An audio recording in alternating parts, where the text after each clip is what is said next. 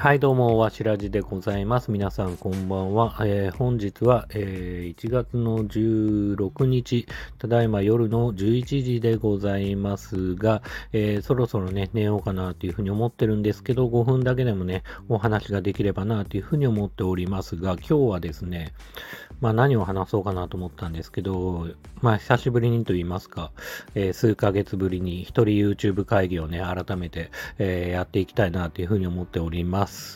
まあ、前回はね、まあ、前回はというか、まあ、そもそもね、今最近自分の YouTube チャンネルの、えー登録数といいますか、フォロワー数は、えっ、と、370人ぐらいいるんですかね。えーそんぐらいいますが、まあ、ピタッとね、まあ、350人ぐらいからね、結構こう、えーフォローしてくれる人がね、ピタッと止まって、全く増えていない状態ですと。で、コンテンツについてもかなりマンネリしてて、まあたまに食玩を紹介するんですけど、まあ自分で言うのなんですけど、まあそんな充実した内容のね、あの動画ではないなっていうふうに思いながらも、まあ、これやる意味あんのかなっていうふうにも思いつつね、まあただね、作ってる動画を作るときは、まあ正直、まあそこそこ楽しかったりするんで、まあそんなに手間暇をかけてるわけではないっていうのもあるし、まあ楽しくはやってるんですけど、ちょっとね、まあせっかくやるんだったらもうちょっとね、えー大勢の人に見られたら嬉しいなっていうふうに思うし、まあ少しでもね、喜んでくれる人がいた方が、まあやりがいはね、あるのかなっていうふうには思っているんですよ。で、そんなの中で、まあどんなことをね、していけばいいのかなと。で、昔と言いますか、まあ1年前ぐらいは、えっ、と、やっぱりね、自分が楽しく作るっていうのが大前提にありつつ、えっ、と、何かね、ものを紹介したときに、それと関連したものを、えー少しね、解説とかすると、まあ自分らしさが出るのかななんて思いつつ、まあいくつかね、まあそういうのもやってみて、えー例えばガンダムの安彦義和、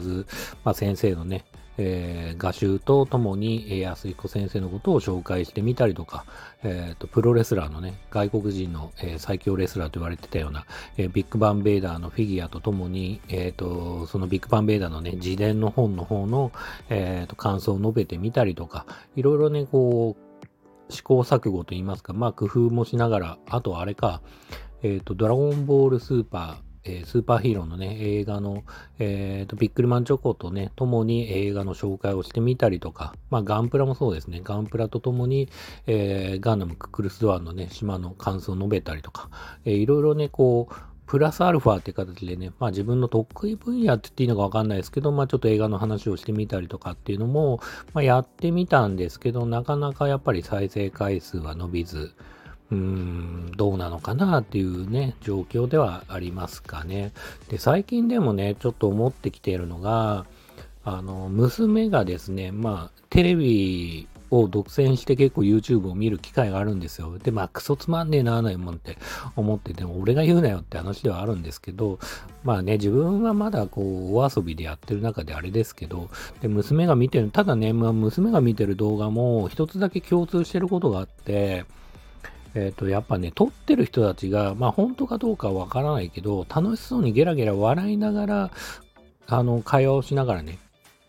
撮ってることが多いなっていうふうに思ってて、まあ、それはね、なんかすごく参考になるかな。やっぱりなんか、うん、あの、例えばね、僕で言うと、まあ、このスタンド FM もそうですけど、はい、こんばんは、なんて、そんな暗い声でね、やるよりは、ゲラゲラゲラゲラ笑いながら、あの、楽しそうにね、してると、やっぱ見てる側もね、楽しくなるんではないかなっていうふうにも思ってて、まあ、あの、そうですね。まあ、例えばね、まあ、テレビタレントであっても、例えば、有吉とか、もうゲラゲラゲラゲラ笑ってるし、まあ、千鳥とかもね、あの、突っ込みながらお互いにね、笑い合ったりとかしながら、やっぱりね、こう、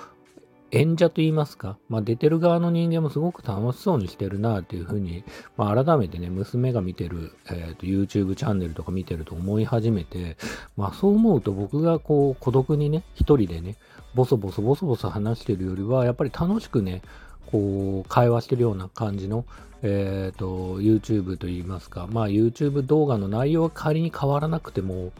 なんか会話の、うん、自分の説明だったりとか会話っていうのをもうちょっと工夫してみようかなっていうのをぬおって言っちゃいました。あの、っていうふうにはね、思いましたね。うん。そうね。あとはまあ、こうね、皆さんやっぱりこう YouTuber、そういう意味だと顔を仮に出してない人であっても、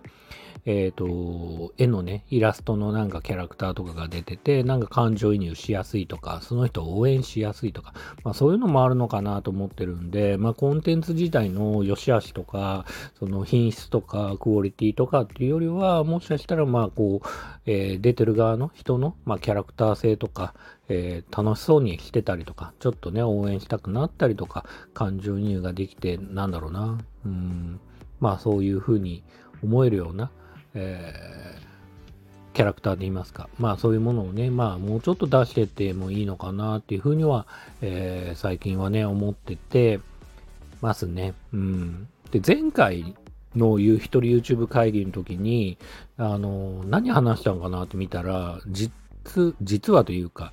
まあそれね、実際やってなくて、どうなのかなと思ったんですけど、自分でも。なんかね、歴史を語ってみたいな、みたいなことを言ってて、歴史って言っても、なんかその、教科書に出てくるような歴史ではなくて、例えば自分の興味があることに対しての歴史、例えば映画だったら、